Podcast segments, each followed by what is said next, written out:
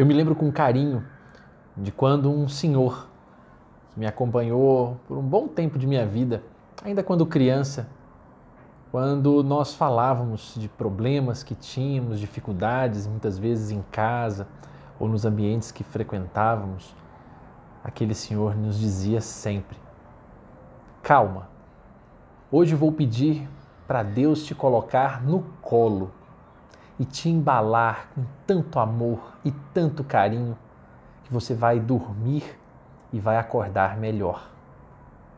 E ele falava isso para todas as pessoas. E aquilo era muito especial para todos nós, porque nós ouvíamos e ficávamos imaginando ele falando da doçura de cuidar, de Deus colocar no colo, de nos fazer sentirmos melhores a partir do momento em que efetivamente nos sentíamos acolhidos.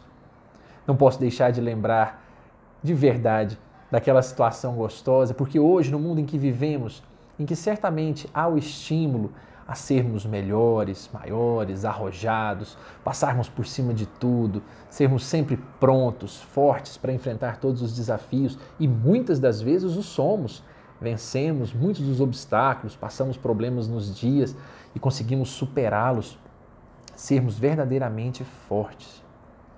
Mas há aquele dia em que todos nós cedemos, há aquele dia em que nós sentimos um pouco mais o obstáculo, a dureza.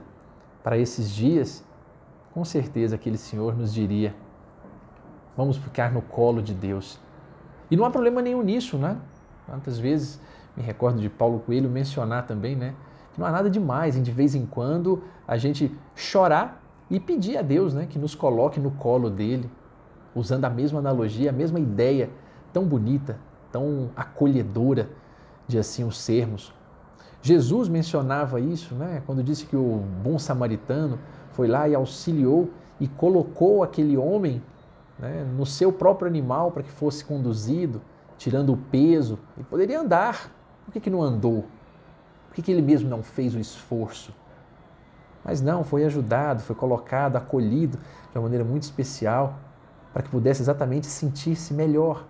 A criança, quando chora, para onde ela corre? Para o colo.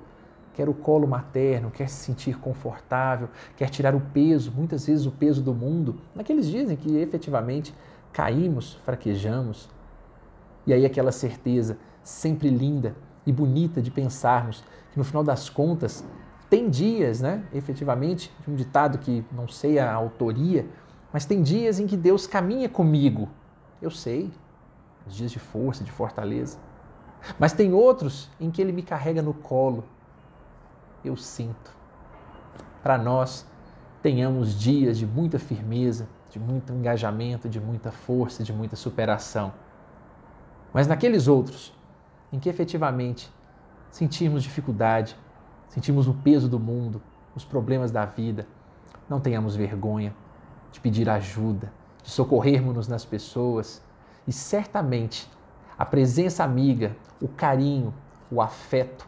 Já mencionei aqui o bom samaritano. Convém lembrar que Jesus, na pergunta final daquela belíssima parábola, pergunta ao doutor da lei quem efetivamente era o próximo daquele que estava ali passando dificuldades. Serei eu o próximo. Todos nós sabemos quem é meu próximo, a pessoa quem está do nosso lado, sempre será o nosso próximo a ser amparado e socorrido. Mas estarei eu sendo o próximo dele? Estarei eu sendo capaz de oferecer amparo, socorro, colo de alguma forma? Que possamos nós sermos essas ferramentas a auxiliar, lembrando sempre se hoje é o dia difícil, se hoje é o dia da queda, o dia do desamparo, o dia da fraqueza, nós vamos rezar e pedir que efetivamente Deus te coloque no colo para que possa te embalar com imenso amor, com imenso carinho e amanhã você vai acordar melhor. Para qualquer problema da vida, colo de Deus e doce de leite. Um forte abraço a todos e uma boa semana.